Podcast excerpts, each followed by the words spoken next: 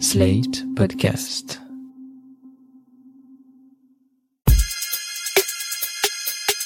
Salut chers auditeurs, salut chères auditrices, bienvenue dans Sans Algo, le podcast qui vous en fait découvrir d'autres. Je suis Mathilde Mélin, journaliste pour Slate.fr et auditrice professionnelle de podcast. Cette semaine encore, j'ai écouté plein de choses pour ne garder que le meilleur et vous le mettre dans les oreilles. Je sais plus la vérité qu'autre chose. Quelqu'un qui est humble et ne fait pas de la rhétorique. Il fait plus sa philosophie. Vous, vous faites la rhétorique et la philosophie. Plus sa philosophie. C'est vrai? C'est votre domaine? C'est ma passion puisque je suis scientifique. Donc vous êtes passionné de philosophie Oui. Donc on peut être scientifique et philosophe. Les deux sont liés en fait. Le philosophe, il va dire la vérité, il va assumer tous les coups, il va recevoir tous les jets de pierre, mais il s'en foutra parce qu'il sait qu'il a la raison. C'est ce qui s'est passé à Galilée, c'est ce qui s'est passé à beaucoup d'autres personnes. C'est ça en fait la philosophie. C'est ce côté-là de dire, euh, je sais que ça vous emmerde ce que je vais vous dire, mais c'est la vérité. Pour moi, c'est tout ce qui compte. Quel est le lien entre la science, la... la, la- La recherche de la vérité en fait. La science, elle est là en fait. C'est l'observation de la nature et d'essayer de la comprendre. Et la philosophie ne donne n'aide plus ni moins, ni plus ni moins qu'à comprendre. La philosophie, ça vous aide à comprendre la réalité telle qu'elle est. Donc la philosophie et la science sont intimement liées puisque on observe et on tire des modèles. On établit des lois, on lance un processus de vérification de ces lois qui obéit à la démarche scientifique qui est tout à fait conforme à la démarche d'un raisonnement philosophique de recherche de vérité. Les deux sont intimement liés. À votre avis, ce que vous venez d'entendre, ça vient, petit a, d'une émission de radio sur la philosophie, d'un podcast sur la vente en seconde main, petit c, d'un podcast de développement personnel, ou petit d, la réponse D. C'est bien de la réponse B qu'il s'agit, un podcast sur la vente de seconde main. Cet élan philosophique, c'est celui de Serge, venu acheter un frigo à Arnaud Fora. Arnaud Fora est journaliste, il a eu l'idée d'interroger les personnes qu'il rencontre lors de ses ventes ou de ses achats sur le site Le Bon Coin. Ça s'appelle Les bons gens du coin et non pas les gens du bon coin. C'est un podcast indépendant qui n'est pas financé par le site de petites annonces et c'est assez surprenant. Je ne savais pas trop à quoi m'attendre avant de cliquer dessus et je dois dire que dès le premier épisode dans lequel Arnaud Fora vend un moulin à café à une certaine Rabia, j'ai été agréablement surprise par leur échange. Vous utilisez le bon coin pourquoi Comment En fait, euh, j'achète des choses, j'ai de la famille là-bas. Parce que je trouve des choses en bon état et de bonne marque aussi. Je ne peux pas acheter tout le temps neuf. Je trouve occasion comme ça et je l'envoie, j'aide ma famille euh, là-bas. Ah, Il y a une volonté d'aider. Voilà. Vous savez, là-bas, maintenant, la vie, c'est dur.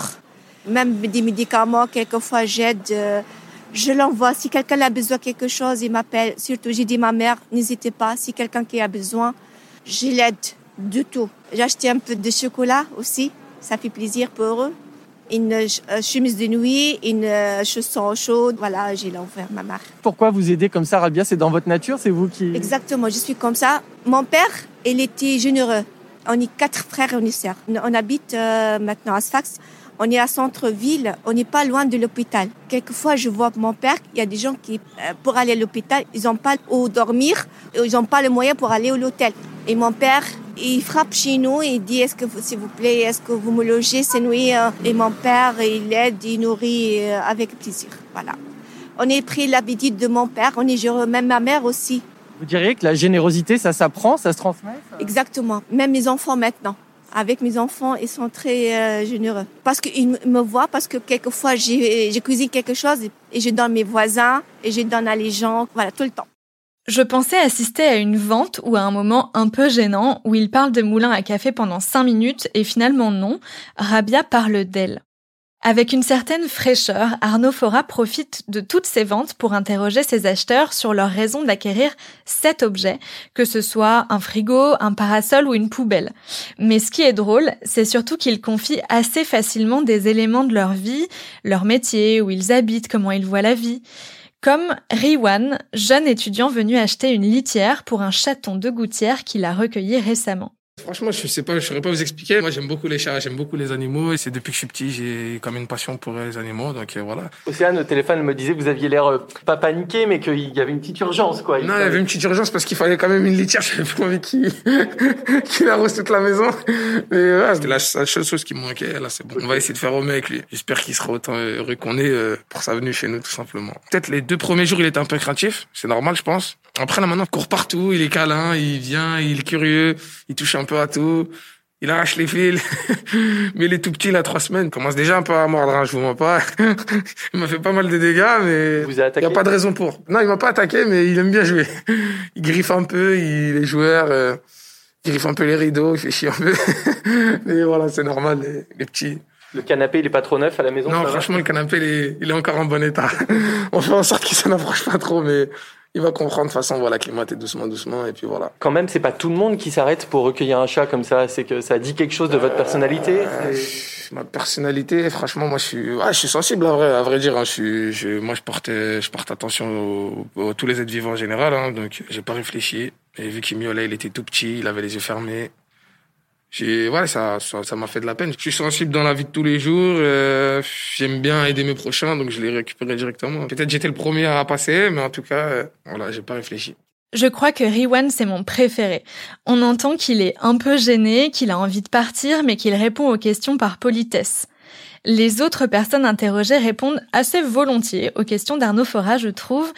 On entend que c'est monté, bien sûr, mais on ne sent pas de résistance particulière.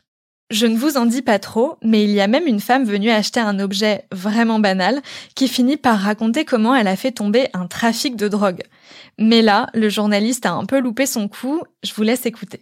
J'avais travaillé pendant une époque avec des journalistes euh, de RTL et tout ça. J'avais eu un gros problème de, de justice en fait. Et pour tout vous dire, à ce moment-là, en fait, j'ai pas tout le compris. De RTL parce que euh, j'ai bugué. il était super cool quoi, franchement. Et, euh, il venait me chercher le matin, il me déposait au tribunal. euh, je veux dire, c'était pas à lui de faire ça quoi. Bon, si on veut être clair, j'ai été mauvais journaliste.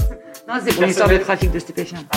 Incapable de rebondir ou de poser les bonnes questions sur cette histoire de drogue. J'avais dénoncé toute une, euh, tout un réseau et euh, Mais où j'avais la tête, putain bah, tout m'est retombé dans la gueule quoi. Parce que merde, il y en avait des trucs à lui demander. Ah ben, J'ai eu des représailles de ouf. euh, J'étais dans le 93 à Sevran, donc euh, vous imaginez bien que c'était pas des petits poissons, que c'était des grosses têtes. Putain, j'imagine pas, non. Euh, j'ai été relogé, ils m'ont relogé sur Sevran, c'était pas la bonne idée parce que ben je rentrais dans une nouvelle cité. Ils me connaissaient pas, mais ils savaient que j'avais un actif quelque part. Trop flippant. Donc eux, euh, mais c'est qui cette meuf, c'est qui, c'est qui, c'est qui? Et jusqu'au jour euh, du jugement où euh, tout a pété quoi. Et franchement, ça a été super dur quoi. Pareil, je suis parti au tribunal, j'avais même pas d'avocat, j'avais rien du tout. Oh mon dieu, je vous raconte pas, j'avais les malaises qui me tombaient les uns sur les autres tellement que j'avais peur de cette histoire. Histoire de fou. J'avais une grande gueule que je disais un peu comment ça se passe dans les cités, quoi. Là, je suis dans une sale histoire et tout, je suis dans la merde, là, faut vraiment trouver un avocat. J'ai fait aussi pour elle, Ok, tout le monde en parle. sur la même histoire, sur elle, et j'ai même des journalistes de euh, Hollande qui sont venus Oh, carrément, euh, l'affaire internationale. harceler pendant euh, deux mois pour venir faire l'interview chez moi et tout ça. Bon, ils avaient dû changer le prénom. Et, et le trafic, il s'est arrêté ou pas? Bah, disons que ça a cassé beaucoup de choses parce que j'ai fait tomber des gros poissons. Caïs, s'il te plaît Caïs, oh, s'il te plaît, là, arrête J'ai fait tomber ceux qui étaient en dessous. Bah, en plus, c'est des gens avec qui j'étais au collège et tout ça. Donc, euh, les représailles au niveau des familles, au niveau des sœurs et tout, c'était vraiment euh, une grosse histoire. Du coup, j'avais pas le choix que de quitter le 93, quoi. Voilà, Les bons gens du coin, c'est un documentaire où le ton est souvent relâché, le journaliste s'adresse à nous, auditeurs et auditrices. Bref, c'est un documentaire qui ne se prend pas trop au sérieux et ça fait du bien. Ça n'empêche pas cette galerie de portraits de 7 ou 8 minutes chacun de former une sorte de déclaration d'amour à l'altérité après deux ans de confinement, de distanciation sociale et de gestes barrières. D'ailleurs, le Covid et la solitude viennent spontanément dans pas mal de discussions. C'est assez touchant d'entendre des gens s'ouvrir comme ça à un inconnu. Le seul petit reproche que je fais à ce podcast, c'est son introduction d'une minute vingt qui se répète à chaque épisode. Personnellement, après le troisième, je l'ai sauté à chaque fois.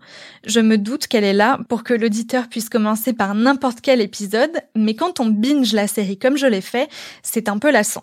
Cela mis à part, j'ai aimé les 11 épisodes déjà publiés des bons gens du coin et je me pose pas mal de questions sur cette série. Ça tombe bien, Arnaud Fora m'a rejoint en studio. Bonjour Arnaud. Bonjour Mathilde. Il y a une question qui doit trotter dans la tête de tous ceux qui ont déjà écouté les bons gens du coin. Pourquoi vous vendez autant d'affaires? Ah bah, tout simplement parce que j'ai déménagé. Du coup, j'avais plein de trucs à vendre et je me suis dit que c'était une belle occasion pour euh, faire un podcast autour de tout ça. Comment vous avez eu l'idée d'en faire un podcast et pourquoi sous cette forme-là? Bah, ça faisait longtemps que je voulais faire quelque chose autour du Bon Coin, mais j'avais pas trouvé la bonne idée jusque-là. Je voulais faire quelque chose en vidéo au début.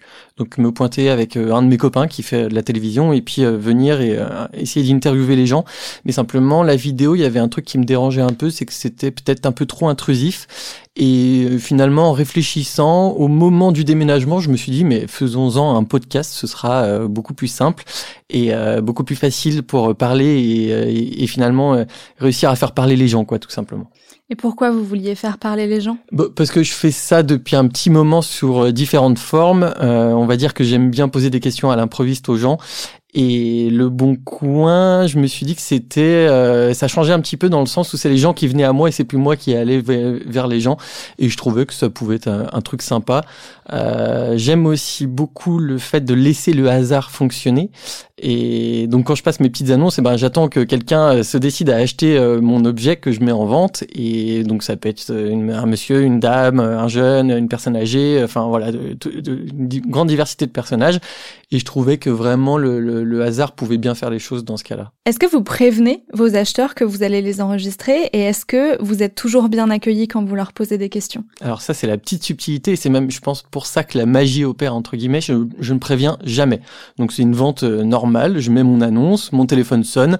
Alors parfois on me, voilà, on me fait faux bon, etc. Mais finalement, quand quelqu'un se décide à acheter l'objet, quand il arrive, euh, bah moi j'ai déjà mon enregistreur euh, d'allumé, le casque, euh, mon gros casque sur euh, sur les oreilles, mon micro à la main, et quand la personne arrive et qu'elle pousse le pas de ma porte, alors soit c'est chez moi, soit on se donne rendez-vous à un endroit, et eh ben je suis déjà en mode enregistrement quoi, avec mon micro, avec la grosse mousse, mon, gros casque, donc la personne elle est un petit peu déstabilisée, et je lui dis bonjour, elle me dit bonjour, et, et là on voit tout de suite si ça si ça passe ou si ça casse et si, si ça va marcher. Et en général, bah, ça fonctionne plutôt pas mal. J'ai été euh, très peu rejeté. Euh, il y a simplement deux personnes qui m'ont dit non. Combien d'interviews vous avez faites pour ce podcast? En tout, il y a déjà 11 épisodes qui sont en ligne. Il y en aura 17 au total. Et ça fait 16 interviews avec un épisode spécial à la fin où j'explique un petit peu bah voilà pourquoi j'ai fait ça et puis euh, le, le, le, ce que j'en retire voilà comme expérience. Au début, vous avez un, un long message de présentation et vous précisez que vous faites pas ce podcast euh, pour le bon coin, que les gens sont libres d'utiliser le site de petites annonces qu'ils veulent. Euh, vous n'avez pas essayé de le vendre à le bon coin parce que ça ferait un très bon podcast de brand. Eh ben évidemment que si. En fait, euh, j'aimerais dire que non et que j'ai pas voulu le vendre et que j'ai pas j'ai pas eu la pas du gain, etc. Mais oui, j'ai essayé de le vendre au bon coin. Mais quand je les ai contactés, ils venaient de fêter leurs 15 ans. Euh, il y a une grosse campagne de pub qui a eu lieu. Je pense que tout le monde euh, en a entendu parler. Et ils avaient déjà malheureusement acheté deux podcasts à un autre studio de podcast. Et donc ils étaient plus du tout dans. J'imagine que le budget com était passé, en gros. Et pour eux, bah, ils avaient déjà fait un podcast, donc ils voyaient pas l'intérêt d'en racheter un troisième. Donc euh, voilà, ils ont dit c'est très bien, mais non merci. Voilà, tout simplement. Alors bon, j'étais déçu, mais comme j'avais déjà quelques épisodes en stock, et que j'avais quand même des bons retours, je me suis dit bah c'est pas grave, faisons-le comme ça. Mais j'avais quand même envie euh, que les gens sachent que bah, de une c'était pas de la pub, même si évidemment bah, on entend leur nom et puis on parle de leur marque, etc. Bien que ça puisse euh, s'adapter à différentes autres plateformes, mais j'avais quand même envie qu'on sache dès le départ que j'étais libre de poser toutes les questions que je voulais et de mettre en avant toutes les personnes que je voulais et de raconter un petit peu ce que je voulais, que personne n'était derrière pour entre guillemets formater ou mettre un peu de, des langages de communication derrière tout ça. Et au final, vous parlez assez peu de, du Bon Coin. Vous parlez surtout des gens que vous rencontrez. C'était votre projet de faire une galerie de portraits comme ça? Ah ben c'était, euh, il y avait que ça comme projet. Le, Bon Coin, ça aurait pu être n'importe quel autre site ou n'importe quel autre euh, environnement. C'est faire parler monsieur et madame tout le monde, c'est faire parler, euh, voilà, je dis souvent le Pékin moyen, mais c'est pas vulgaire quand je dis ça, et c'est réussir à montrer que tout le monde, tout le monde a un truc particulier, intéressant, singulier. Euh, voilà, tout le monde a une histoire à raconter. Et il y a une histoire qui vous a particulièrement surprise dans l'épisode où Sophia achète votre poubelle. Vous nous dites que c'est le premier épisode que vous avez enregistré.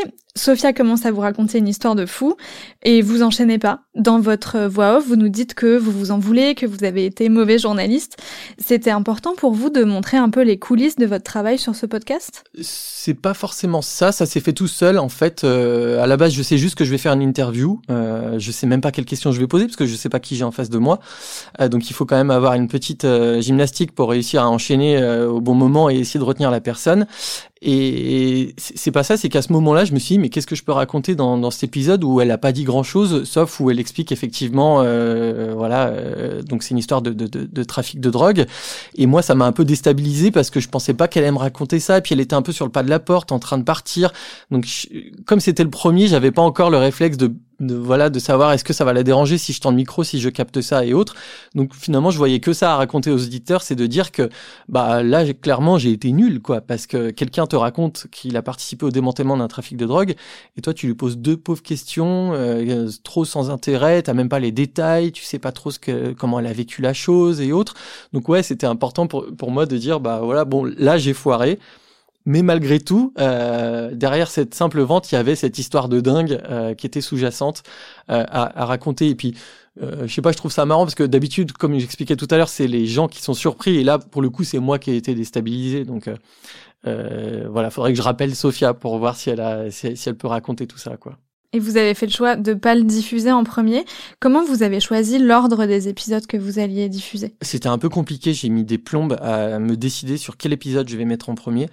Euh, c'est marrant parce que Sophia, il y a beaucoup de gens qui retiennent cet épisode-là parce qu'il y a un peu l'effet waouh euh, du trafic de drogue, etc. Mais moi, je voulais mettre autre chose en avant. Encore une fois, ce que je disais tout à l'heure, c'était vraiment le, la banalité euh, ordinaire, si on peut dire. Et je préférais mettre d'autres épisodes un peu moins, euh, voilà, un peu moins clinquants au début que euh, Sophia. Et puis, Sophia, je crois que c'est le sixième ou sixième épisode. C'est une bonne manière d'inciter les gens aussi à revenir à écouter d'autres épisodes euh, derrière, quoi. Il y a un truc qui m'a vraiment surpris, c'est cette introduction d'une minute ouais. 20 que vous mettez dans tous les épisodes. Ouais. J'imagine que c'est pour pouvoir commencer un peu partout, ouais. mais du coup, si vous avez déjà en tête une logique de binge listening euh, au, au, moment où vous publiez, c'est vraiment surprenant de l'avoir mis sur tous les épisodes puisque c'est très rép répétitif. Je, je sais, c'est déjà le, le, le, la, la, remarque que j'avais sur un précédent podcast que j'avais fait. C'est vrai que ça revient souvent et j'ai tout à fait conscience que ça peut saouler l'auditeur au bout d'un moment. Moi-même au montage, ça m'a gonflé. Euh, de une, j'aime bien mon petit générique et de deux en fait moi je viens plutôt de l'univers de la télévision et donc c'est un réflexe un peu télé de comme un générique télé qu'on pourrait avoir quand tu quand on regarde une série et un générique qui revient. Mais et puis après je me t'ai dit que voilà c'est ça plante aussi un peu le décor. Et quand on connaît pas le podcast et qu'on tombe par hasard sur un épisode au moins on sait de quoi on parle. Mais c'est vrai que c'est répétitif. Il reste donc 6 ou 7 épisodes tout à fait. à publier. Il quand en reste 6 quand est-ce qu'ils vont arriver Je n'en sais rien du tout. Ils sont toujours en montage euh, Non, non, tout est tout est diffusé, tout est PAD comme on dit. Donc euh, il reste, je, voilà, je, j'ai plus qu'à me décider euh, de savoir quand je vais le poster. Je sais pas pour Noël ou euh, pour l'année prochaine, on, on verra. Merci Arnaud Fora. Merci. J'espère que ça vous a donné envie de découvrir les bons gens du coin. Ne faites pas la même erreur que moi. Moi, j'ai tapé plusieurs fois les gens du bon coin. C'était pas ça. C'est bien les bons gens du coin. Merci d'avoir écouté Sans Algo. N'hésitez pas à vous abonner. Nous sommes sur toutes les plateformes d'écoute de podcast. Vous pouvez aussi en parler autour de vous et nous dire si nos recommandations vous plaisent à l'adresse mail dans la description de cet épisode. Je vous donne rendez-vous la semaine prochaine pour d'autres recommandations garanties 100% sans algo. Sans algo est un podcast de Mathilde Mélin produit par Slide.fr sous la direction de Christophe Caron et Benjamin Septem-Ours. Prise de son, Victor Benamou.